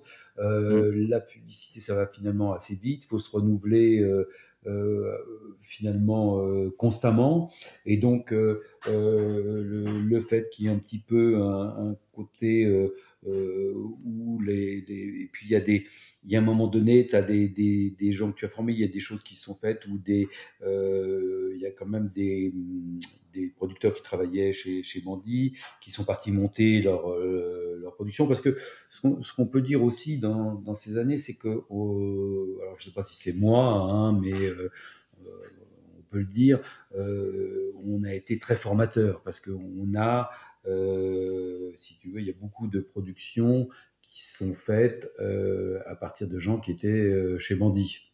D'accord. Il y a eu, Lesquels par euh, exemple? bah, il y a eu euh, Irène, il y a eu 75, il y a eu, euh, euh, qu'est-ce qu'il y a d'autre encore? Euh, Après, il y a des producteurs qui ont travaillé dans des choses. Il y a eu, euh, euh, qu'est-ce que c'est aussi comme pro- pro- producteur? Après, il y a beaucoup de producteurs aussi qui travaillent dans d'autres maisons de production qu'on a formées, qui étaient Mmh. stagiaires chez nous, qui étaient, euh, Ouais. euh, voilà. Après, je je Donc, t'avouerai qu'il y a beaucoup de prods qui disent ça. Parce que forcément, ouais, heu, parce que, les gens, ils passent pas que dans une seule boîte, et ensuite ils montent leur prod et c'est vrai que toutes les prods dans lesquelles ils sont passés, heu, peu peuvent dire des choses comme ça, quoi. Toi, c'était des gens qui étaient restés longtemps chez toi? Oui, oui, oui, oui, je oui, on on peut le dire. C'est des gens qui avaient une évolution, des gens que j'avais, heu heu, qu'on avait formés, heu et qui étaient, heu heu, avec qui on avait, heu, peu à peu confié, heu heu, il y en avait qui était assistant, l'autre qui était, heu, régisseur, qui est devenu, Ouais. heu, directeur de prod, après producteur. Donc on liait des choses avec des producteurs, avec des réalisateurs chez nous, hein, heu, par exemple, on peut c'est bon, c'est pas, heu, je veux dire, heu, on peut parler de de de de 75 puisque Irène n'e n'existe plus maintenant, mais euh, Mmh. où il- les réalisateurs avec qui il travaille maintenant ont fait des premiers films euh, chez, chez, Ouais. euh, et qui lui ont permis de monter euh, sa production parce qu'une Oui. confiance s'est installée euh, à un moment donné et puis c'est l'évolution des choses, c'est normal. Hein Oui, c'est-à-dire que tu perds à la fois, ton producteur ou ta productrice, mais tu perds aussi, les 2 ou 3 réals avec qui ça se passait bien, quoi. C'est Mmh. ça exactement, Ça, c'est exactement. pas Donc on avait ça, eu, pour, pas- voilà, donc avec, euh, mais je pense qu'effectivement. Euh, ça doit, ça arrive à, forcément euh, dans, dans beaucoup d'endroits parce que c'est, euh, on n'est pas ensemble pour la vie et les mmh. gens ont envie d'évoluer, envie de changer. C'est un métier où c'est très dur aussi d'être réalisateur, donc euh, on se pose des questions tous les jours. On travaille pas, euh, c'est pas un métier où on travaille. euh, surtout euh, enfin de manière euh, quotidienne, même si Ouais. c'est un métier. Donc c'est des gens qui sont inquiets, c'est des gens qui ont envie de voir si l'herbe est, pas meilleure ailleurs. Et, je le comprends très bien parce que c'est vraiment un, métier- un métier difficile. Donc c'est vrai que euh, les réalisateurs sont amenés à changer. Alors, certains changent beaucoup, d'autres moins. Euh, euh, voilà, l'idée effectivement, c'est de savoir garder et aussi renouveler ses talents. C'est là où on peut effectivement euh, euh, durer euh, de manière, de manière intéressante. D'accord. Et, 2015-2016, tu me disais où ça se passait un peu moins. C'est, c'est, tu as une combinaison de plusieurs choses comme ça, genre des départs de réal, de prod, de oui, c'est ça, c'est un peu la suite des choses. C'est difficile de mettre dans deux années, mais il y a des mmh. choses qui se passent. Et puis, à un moment donné, euh, bah, euh, ah oui, et puis, et puis il y a, il y a des nouveaux. Il faut pas cacher aussi les choses, qu'il y a des nouveaux arrivants. C'est-à-dire que euh, c'est intéressant d'en parler parce que c'est un peu, c'est un peu. Bon, bah, en ce moment, tu vois, c'est la, la, Coupe du Monde de rugby. Hein, je crois que de rugby, de football, on peut pas, on peut pas l'ignorer. Bah, il y a des nouvelles équipes. Par exemple, il y a, y a, le, il y a le Japon. Euh, qui bat, euh, qui élimine euh, l'Allemagne, as le, Maroc qui élimine. Bon, c'est des nouvelles équipes, il y, a, des nouveaux venants qui tout d'un coup sont formés, il y a de nouvelles mm. choses, il y a des nouvelles propositions, et c'est normal. Et là, il y a donc il y a beaucoup plus de producteurs qu'il y en avait avant. Donc, il faut aussi gérer c'était effectivement euh, ce, marché euh, effectivement euh, qui s'ouvre avec non seulement l'offre des, talents, mais l'offre des, productions qui les gèrent. Bah ouais, parce que j'ai envie de dire, j'ai envie de dire comment tu fais en 30 ans, tu, me dis qu'il globalement ça a été croissant, alors que tu as vécu vraiment un énorme changement, un, de, de, la demande, quoi. Mmh. Euh, avec les agences, euh, avec les budgets qui descendent et à la fois une concurrence énorme. tu as vu tout ça, toi, en fait. Euh, donc, comment, comment, comment tu fais pour pas justement te casser la gueule dans ces cas-là bah, est-ce que est-ce qu'on peut parler de, de, de, bon on a quand même une certaine passion de, de notre métier. On est euh, euh, on trouve que c'est moins bien qu'avant. On trouve que euh, c'est plus compliqué. On trouve que on rit moins qu'avant et on s'éclate moins en travaillant que on pouvait le faire. Mais mmh. finalement on est toujours très accroché aux choses. On adore on adore ce qu'on fait parce qu'effectivement, euh, euh, comparé à des choses plus longues, c'est des, euh, productions courtes. L'émulation, bon, cette concurrence, on a, envie de gagner des choses, on a envie de, de continuer effectivement à avoir des propositions intéressantes, on a envie, ouais, je crois qu'on, reste passionné par le, par, le métier quoi qu'il arrive, même s'il est euh, Différent. peut-être moins attractif, mais il est, il est, quand même passionnant. Ouais. Et, et, pour ça, euh, est-ce que, enfin, y a, je crois que vous faites aussi euh, d'autres formats type de la fiction.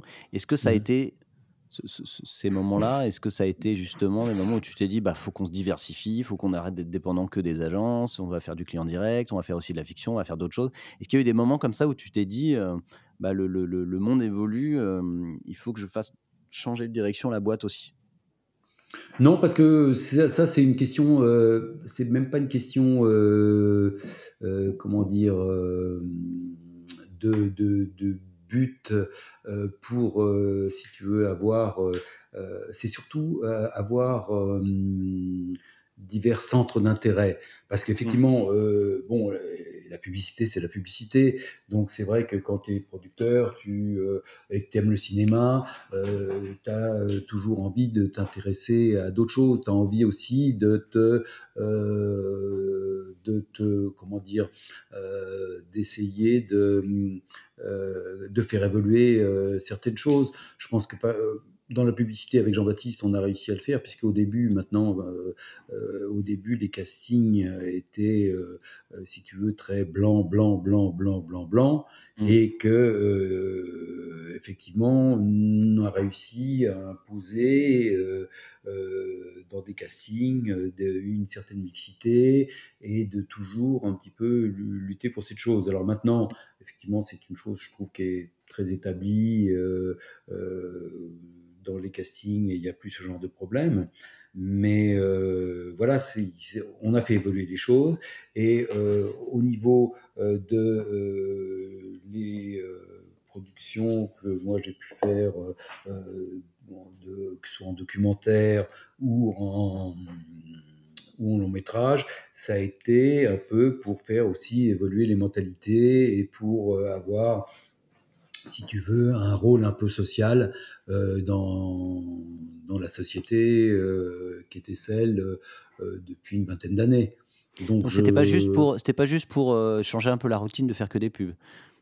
C'était bah, parce que tu avais des choses à dire Non, je pense que, si tu veux, on peut, on peut, le voir comme ça, mais c'est surtout, non, c'est avoir envie de, de, de, de faire des choses différentes. Donc, c'est pas vraiment s'enlever d'une routine, mais c'est pouvoir te consacrer à d'autres d'autres formes cinématographiques et mmh. de faire des choses pour lesquelles tu as envie d'exister. quoi.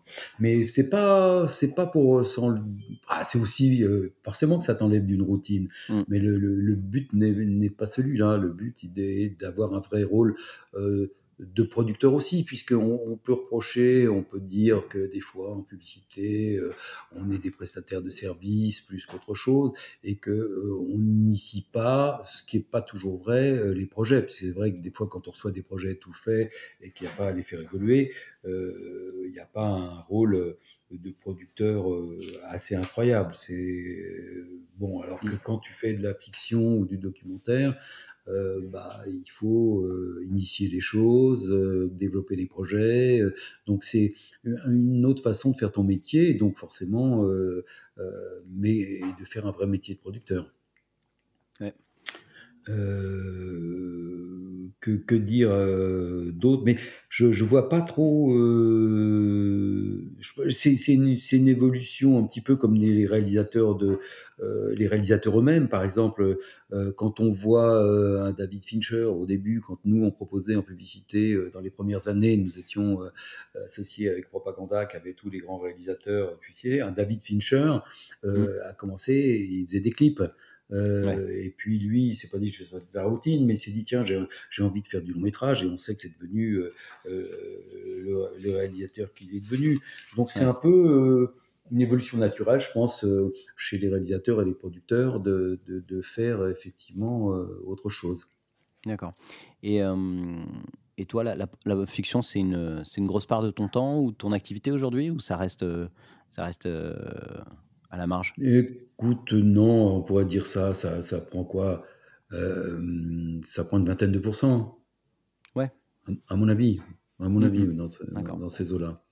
D'accord, mais c'est un truc euh, régulier par contre, c'est pas, des, pas Oui, c'est régulier. Là, pas one shot. c'est, D'accord, ok. Euh, d'accord. Et du coup, tu as fait rentrer le, le, fait de faire rentrer d'autres personnes dans la prod, d'autres producteurs, productrices, tout ça. Est-ce que ça s'est fait ça s'est fait quoi À la rencontre? Ça s'est fait à j'ai trop de projets, il me, faut il me faut du monde pour les gérer? Ça s'est fait comment? Euh, oui, bah, écoute, ça, ça se fait assez naturellement. Il y, a, plus de projets, il y a des, on met des, des on met des, des directeurs de production différents. à un moment donné, effectivement, on a des, des producteurs qui travaillent sur les projets en particulier, qui deviennent un petit peu les. Euh, mais ça, si tu veux, c'est pas. Euh, comment dire? Euh, ça évolue un peu en fonction des, des, de l'évolution de la société, ça se fait naturellement. Mmh. Il y a eu. c'est dans ce sens que je te dis qu'on a formé pas mal de gens, puisque des gens sont devenus producteurs. Euh, en, justement euh, au fur et à mesure, euh, ayant commencé un comme premier assistant, l'autre comme directeur de production, et sont, sont, sont, sont, devenus, sont devenus producteurs avec nous. Hmm. Mais ce que je veux dire, c'est que, comment tu prends la décision d'avoir un producteur, quatre producteurs avec toi ou dix producteurs avec toi? Bah ça, ça, dépend justement euh, de. Productrice. Hein. Euh, ça dépend un peu de ton volume de, de travail. Et mmh surtout, euh, l'envie, je vois par exemple, on, était, on vient de là d'engager un, un, jeune producteur parce que on, estime que on doit avoir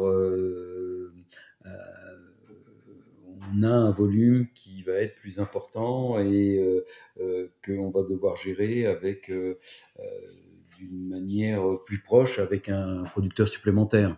Mmh après, il y a eu effectivement quand les, les, quand si les temps sont un petit peu plus difficiles, bon, t'es pas, c'est pas des périodes où tu vas te mettre à engager des, des, producteurs n'importe comment. Ouais. donc, mais c'est un peu, alors c'est,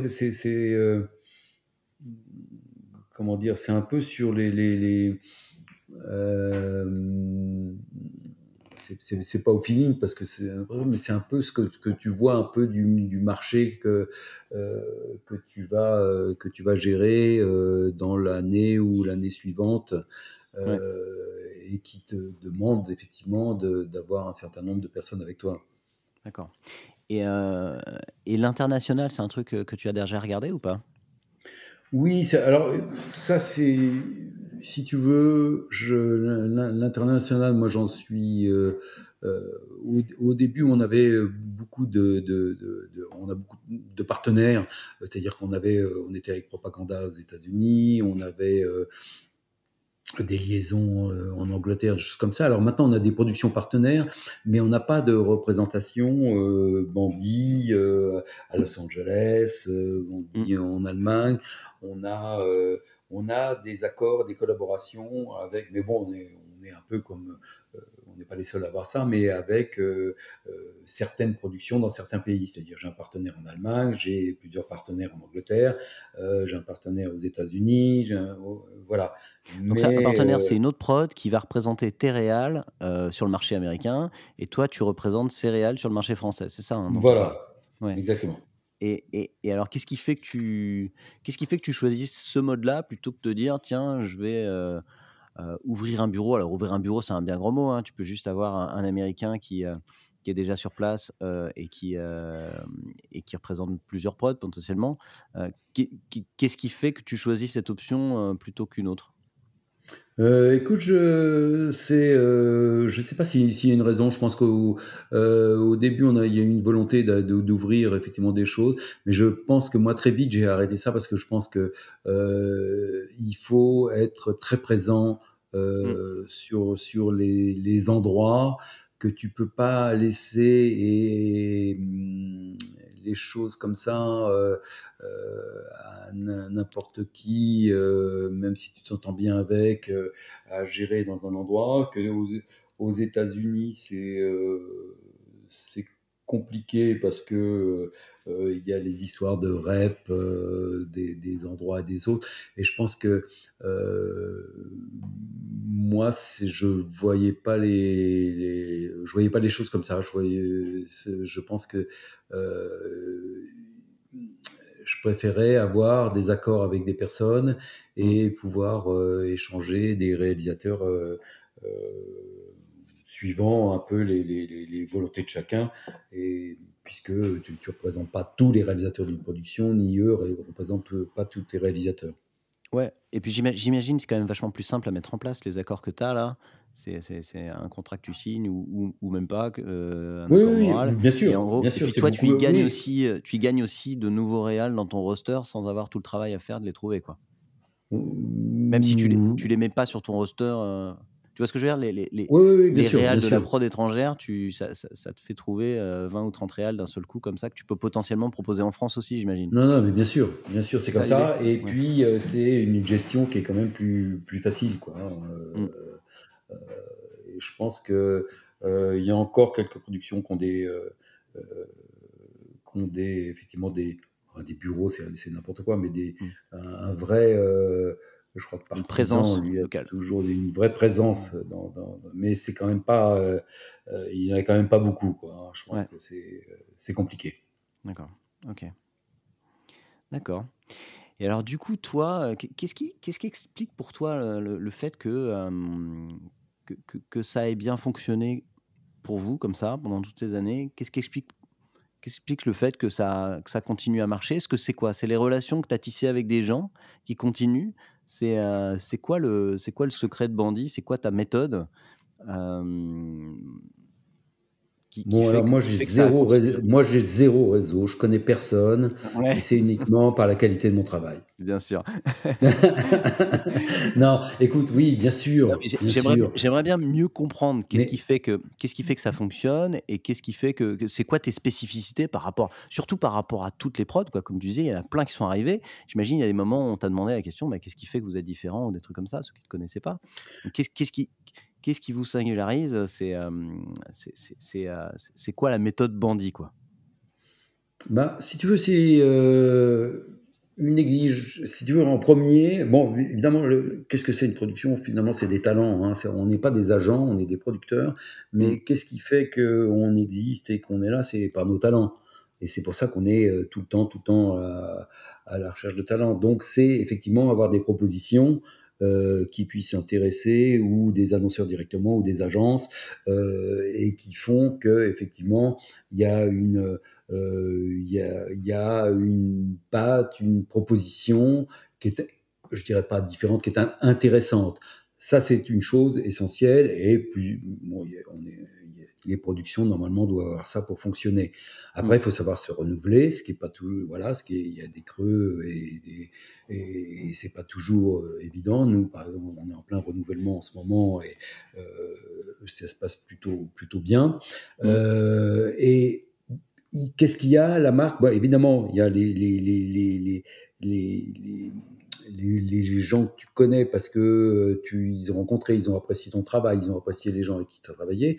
Et puis pendant toutes ces années, effectivement, euh, il y a une façon, euh, on sait que chez Bandit, bon, ça va produire quoi, ça va pas être n'importe quoi, ça va, on, on, vient en confiance. C'est pour ça qu'il y a des annonceurs de grandes marques qui travaillent directement avec nous, voilà, parce que ils savent très bien que si on, même s'ils veulent mettre un autre talent chez nous, ils savent que ça va fonctionner et que il y aura une, production qui normalement sera exigeante et, et, réussie. Donc, donc il y a, y a, cet ensemble de choses. Mais c'est vrai que.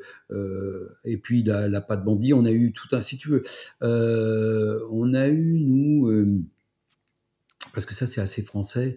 Au départ, on était, quand justement on a commencé, les gens nous considéraient comme une production uniquement de clips. Moi, je pense mmh. qu'il n'y a pas que nous. Hein. et puis, donc, après, il a fallu se faire valoir comme des, des, des, producteurs de, de films publicitaires. Euh, donc ça, euh, et, si tu veux, ça a été pareil euh, dans le documentaire, dans le long métrage, à chaque fois où la télévision on nous a dit Ah, mais vous, vous êtes des publicitaires, vous savez pas faire.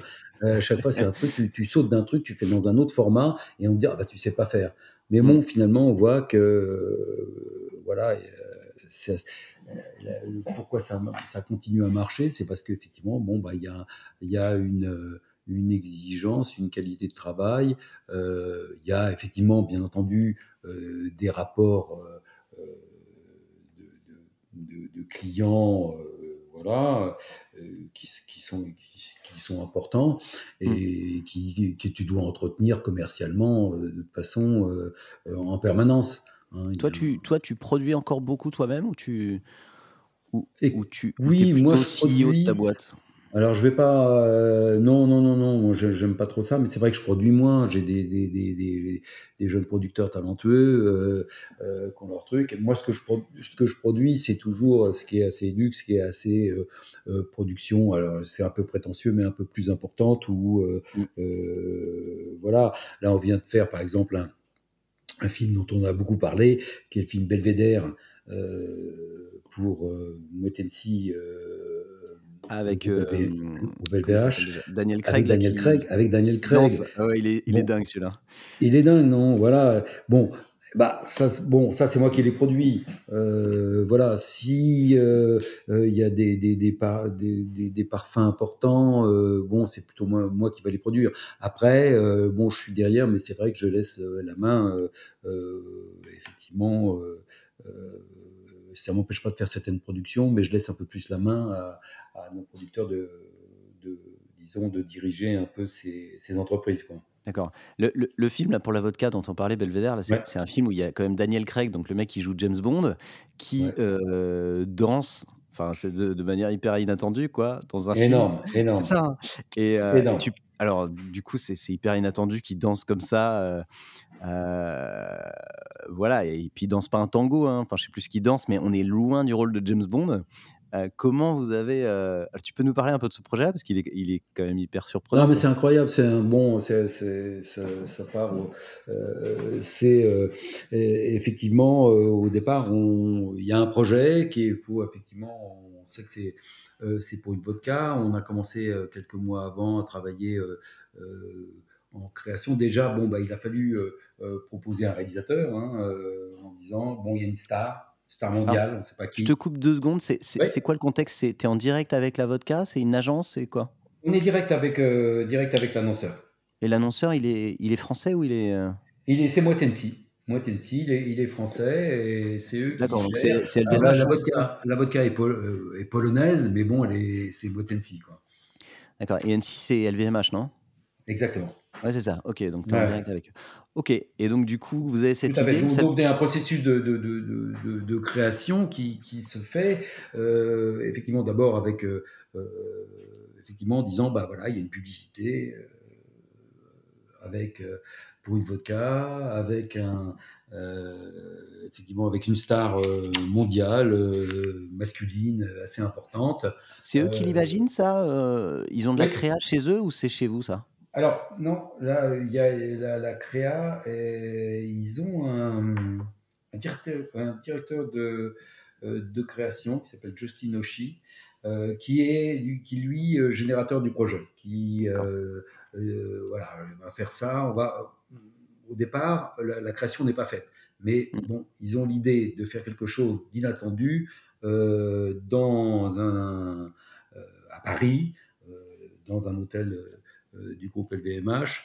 Et, euh, et, le projet commence comme ça. Et après, il faut, faut, un réalisateur pour ça. Il faut un réalisateur mm. connu, euh, avec ça. C'est là où on a proposé, justement, on parlait de nos partenaires tout à l'heure, Taika Waititi, qui est chez Hungry Man en Angleterre et États-Unis, et qui a été, je crois qu'il y avait une concurrence avec d'autres réalisateurs, je ne me rappelle plus lesquels exactement, mais finalement, ils ont choisi le réalisateur d'abord. Euh, donc, on s'est dit, on va travailler avec. Donc, c'est euh, Taika qui a été choisi.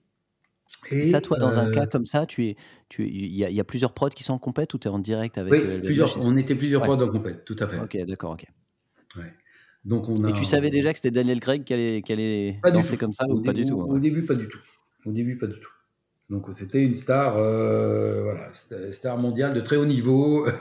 euh, voilà. On Après, on l'a su euh, une fois qu'on avait choisi, on, on, était vraiment dans la phase de, de, de, du choix du réalisateur. On l'a su, mais de manière tout à fait secrète, où on l'appelait par un autre nom. Enfin, c'est ça. Mais ouais. C'était. Donc le, le, le, alors au début, il y a eu il y a eu plusieurs créations. Il y a Taika qui a proposé des choses. Il y a des, euh, le, directeur de, création qui a proposé des choses. Euh, il y a eu un mélange. Il y a eu plein de plein d'étapes de, de, création pour mm. euh, à la fin arriver à ce projet où Daniel Craig euh, tout d'un coup euh, rentre dans une, transformation euh, totale et dans cette danse un peu folle autour de l'hôtel pour après déguster sa, vodka et, bon avec ce, tout, tout, cet environnement et tout, ce truc totalement étonnant quoi. Mais c'est vrai que bon la, la, volonté au départ elle était surtout pas faire du James Bond parce qu'il était absolument pas question de pouvoir euh, euh, se rapprocher de quoi que ce soit qui touchait à James Bond ou quoi que ce soit, et, donc d'avoir une espèce de, transformation. Donc le, pari est d'arriver à cette espèce de danse un peu, euh, un peu incroyable. Et bon, ça a été des étapes de plusieurs mois pour arriver, pour arriver à ça. Et bon, j'avoue que c'est c'est plutôt, on peut dire que c'est réussi. Moi, ah j'adore, ça me fait rire. C'est hyper réussi, ouais. Et puis c'est surtout, surtout, euh, enfin c'est hyper surprenant quoi de voir ce mec-là qui, ben voilà. de mémoire, c'est une danse assez efféminée. Hein. Euh, il est, il est pas habillé en genre à moitié en truc hyper moulant ou il y a des trucs comme ça, je crois. Hein. Oui, enfin, efféminé, ah, je dirais pas efféminé. Donc, euh, des fois, on peut se dire peut-être qu'il remue les choses. Non, c'est un. un, a, je sais plus bien. Un, un, chorégraphe américain euh, qui fait du, du Beyoncé, des choses comme ça, et qui, lui, qui était totalement avec lui tout le temps, parce que c'est pas un comédie, c'est pas un danseur. Justement, c'est ça qui est drôle, c'est que c'est pas, c'est pas, un, c'est pas un danseur non plus. Donc il y a une façon de, ouais. se, de s'éclater comme ça, qui est euh, com- complètement, euh, complètement différente. Alors il est, il- au début du film, euh, bon, je sais pas, je sais pas, tu en as peut-être vu un petit bout, il, il est très James Bond, il est sur le pont neuf, et puis euh, tout d'un coup il transforme, il rentre dans, dans sa voiture et le mec sort en, en, en débardeur euh, Ouais. perfecto et, et, et part dans l'hôtel s'éclater pour aller trouver sa vodka. Donc c'est euh, Ouais. C'est Non, non, franchement, c'est dément c'est- quoi. c'est excellent. Et puis c'est surprenant euh, venant de lui, quoi, parce qu'on l'a jamais vu comme ça, en fait. Donc Jamais. moi, c'est la question que je me suis posée en voyant le film. Je me suis dit, tiens, c'est, com- com- comment euh, tu convaincs un mec comme ça de, de, de faire ce, de, de faire ce film, quoi. Ah, c'est, euh, super, quoi. Et donc ça, Bah ça vous oui, n'étiez je pas là-dedans. vous. Mais là, c'est, moi, je pense qu'il y a eu LVMH le, le, le, le- le talent. Là, là, c'est là aussi, il y a, un- il y a eu. euh, D'abord, il y a des super clients. Mm. Et euh, franchement, chez Motensi, euh, euh, les gens, ils étaient mais, hyper ouverts, hyper dans, toujours dans le truc, et donc ils permettaient d'avoir cette chose. Et puis, il y avait effectivement ce. je crois que Justin, il est. Il est australien, il me semble. Enfin, mais bon, il avait vraiment la volonté de faire un projet euh, comme ça, euh, incroyable, euh, étonnant. Et je crois que si on en est arrivé là, c'est vraiment en grande, grande partie grâce à lui. Hmm. Parce qu'il a su porter ça. Est-ce que c'est lui qui a choisi, euh, je pense, euh, Daniel Craig, je pense qu'il y a une réflexion entre, entre beaucoup de personnes, certainement, Pe- peut-être c'est lui, mais en tout cas, euh, après, c'est lui qui a voulu aller là, c'est lui qui a osé faire ça, c'est lui qui a. euh, voilà, après. Euh, L'idée, euh, on a écouté beaucoup, beaucoup, beaucoup de, de, de musique euh, dans différents styles, mais c'était, euh, il y avait l'idée de mettre un rap des années un peu 80. Ah ouais, d'accord, rien à voir. voilà. Et donc là, le- la création qui a été faite est un peu dans, elle est un peu dans ce style, bien, mais réaménagée dans ces années. Dans ces années-là, et, et je pense qu'il est vraiment, euh, c'est lui qui a osé toutes ces choses, donc est- c'est vraiment génial d'avoir quelqu'un qui, qui porte un projet et qui est, euh, euh, c'est essentiel quoi, pour arriver à faire quelque chose de très différent et, et de super, super étonnant. Quoi. Hmm. Ah, mais en, tout cas, c'est bien marrant. Donc celui-là, tu l'as produit toi-même, quoi. Voilà. D'accord. Ok. Et euh, Avec quoi voilà. Pas tout seul, hein, bien sûr. Il y a, Bien les, il y sûr, a des ouais, équipes. hein, il y a des équipes ici euh, qui m'ont aidé comme c'était important. Il y a un, voilà, un, Mm, mm. un très bon directeur de production, un bon régisseur, une bonne une productrice exécutive aussi avec. Enfin voilà. Donc, euh, Mm. C'est important d'être équipé et de, euh, de pouvoir effectivement. Faut être assez carré sur ce genre de production. quoi. Ouais. Et alors justement, j'ai une dernière question pour toi, Philippe, avant de te laisser. Euh, Est-ce que euh, tu parles, c'est important d'être entouré et tout ça, et notamment par des gens euh, quelquefois plus, plus, plus jeunes. Est-ce que tu aurais, est-ce que aurais justement des conseils? Qu'est- Qu'est-ce que tu donnes comme conseil à des, à des futurs prods ou des futurs réals qui veulent se lancer dans ce milieu? Est-ce que tu as, on te pose cette question-là et si oui, qu'est-ce que tu réponds? Euh, c'est une, question, c'est, c'est une question euh, euh, qui est difficile parce que, si tu veux, chacun a sa personnalité, chacun a sa façon un petit peu de, de, de voir les choses. Euh, bah, moi, je crois que c'est les premières choses, c'est de, de s'intéresser à, ce qui se fait un peu partout, de savoir un peu où on a envie d'aller et ce qu'on a envie de produire, euh, et d'essayer euh, de ne pas se mettre dans ce métier en se disant bon, bah, on va faire, euh, faire n'importe quoi, de toute façon, on va prendre des réalisateurs, on va essayer d'avoir une, une direction euh, une volonté d'aller dans un domaine un peu, d'essayer de trouver des niches un petit peu, ce qui, c'est peut-être ce qui manque un petit peu actuellement dans les productions, où tout le monde fait un peu, tout le monde fait un peu tout.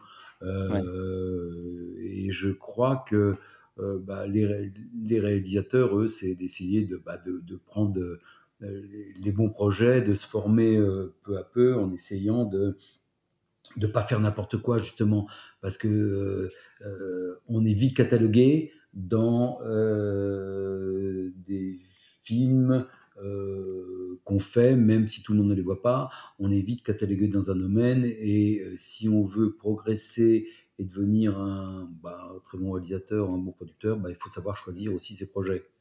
Euh, ce qui n'est pas évident parce qu'il y a quand même, euh, à partir du moment où on monte une production, c'est aussi euh, c'est une entreprise commerciale et il faut quand même faire du chiffre d'affaires pour la faire vivre, avoir des gens bien et effectivement continuer euh, en permanence ton développement, parce que c'est toujours ça qu'on reproche euh, aux producteurs, c'est euh, voilà, la, marge qu'on peut faire, comme toutes les entreprises ont fait une marge, mais pourquoi? Parce que on a besoin de se développer constamment, on a besoin de gagner de l'argent par rapport effectivement à un travail qu'on fait en permanence et des, investissements qui ne se voient pas comme ça. Donc le, je pense que voilà, faut voir un petit peu où on veut aller et ce qu'on veut faire.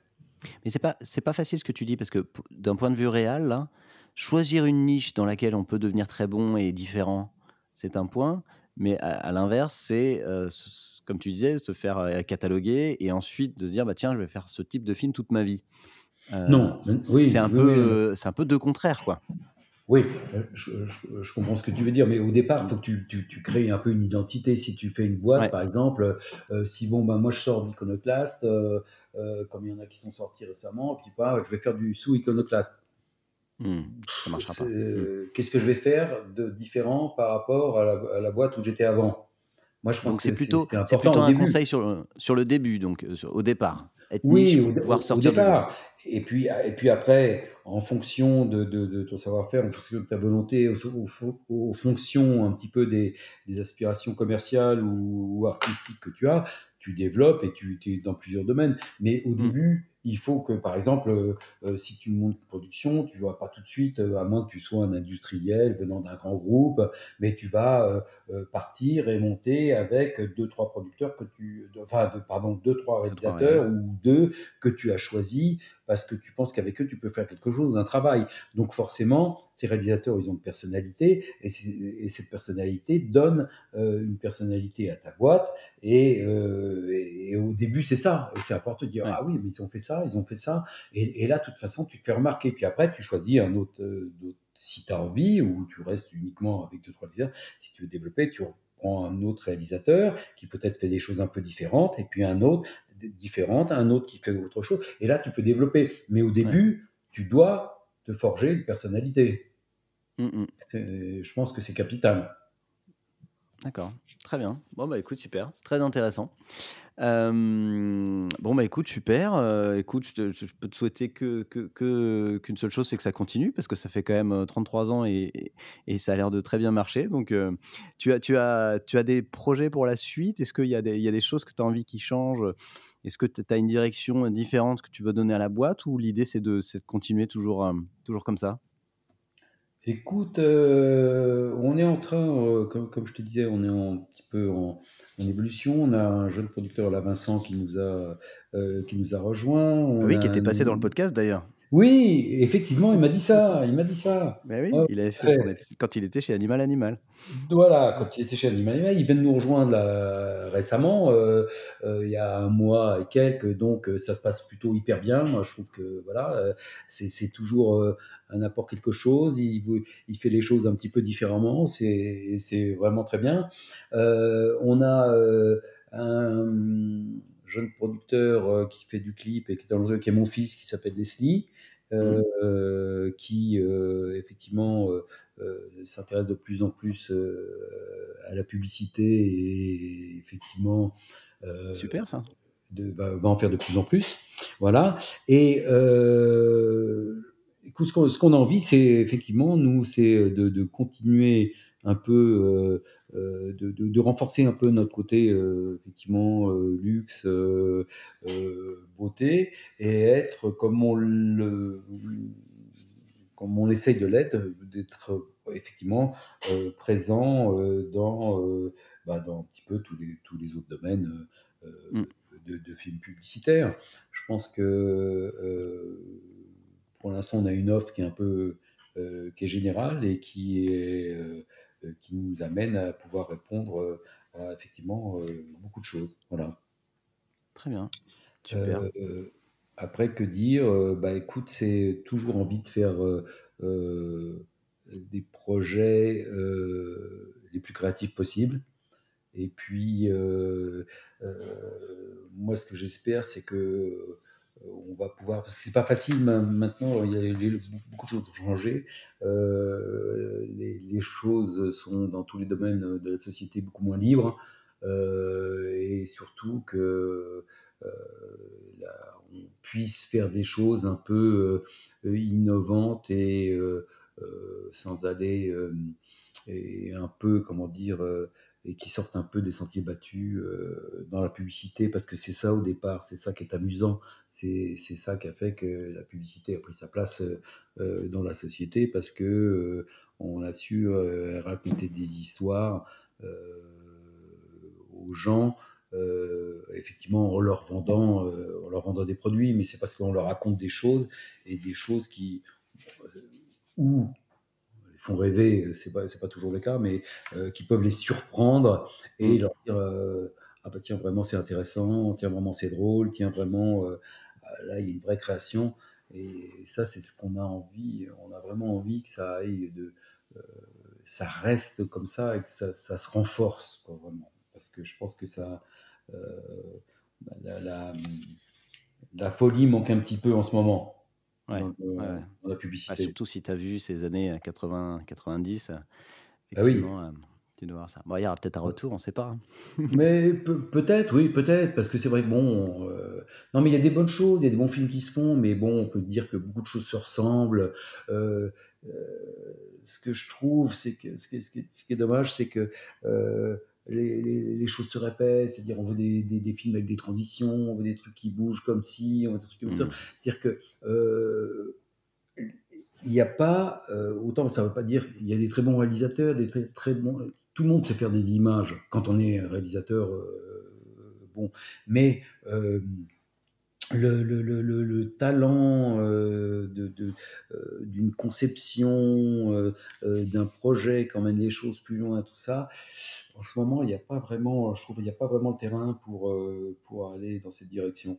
Donc, je crois que c'est vraiment, si on pouvait revenir à ça, ce serait vraiment formidable. Quoi. bah écoute, faut, que tu prennes des, faut que tu prennes des créas chez Bandit et que, oui. que tu fasses certaines créations. mais oui. En mode complètement what the fuck. Voilà. Bien sûr. Bien sûr, pourquoi pas. Hein, c'est ce qu'il faut. Avec grand plaisir. À tous, les, décès frustrés. Voilà. Bon, bah écoute, super Philippe. Merci beaucoup d'avoir passé ce temps avec moi. Bon, et puis, un vrai euh, plaisir. Et ben merci d'avoir partagé autant de choses. Et, euh, et puis, euh, puis voilà, je te, dis à, je te dis à bientôt, du coup. À bientôt, Jean-Baptiste. Merci à toi. Merci d'avoir écouté cet épisode jusqu'au bout. On a besoin de vous pour faire découvrir ce nouveau podcast. Si vous voulez nous aider, il y a trois choses simples. Envoyez-le autour de vous, le bouche à oreille c'est ce qui marche le mieux. Abonnez-vous pour ne pas manquer les prochains épisodes et mettez-nous une superbe note 5 étoiles si ça vous a plu. Et surtout, n'hésitez pas à m'envoyer un message par email sur le podcast de la prod Merci et à très vite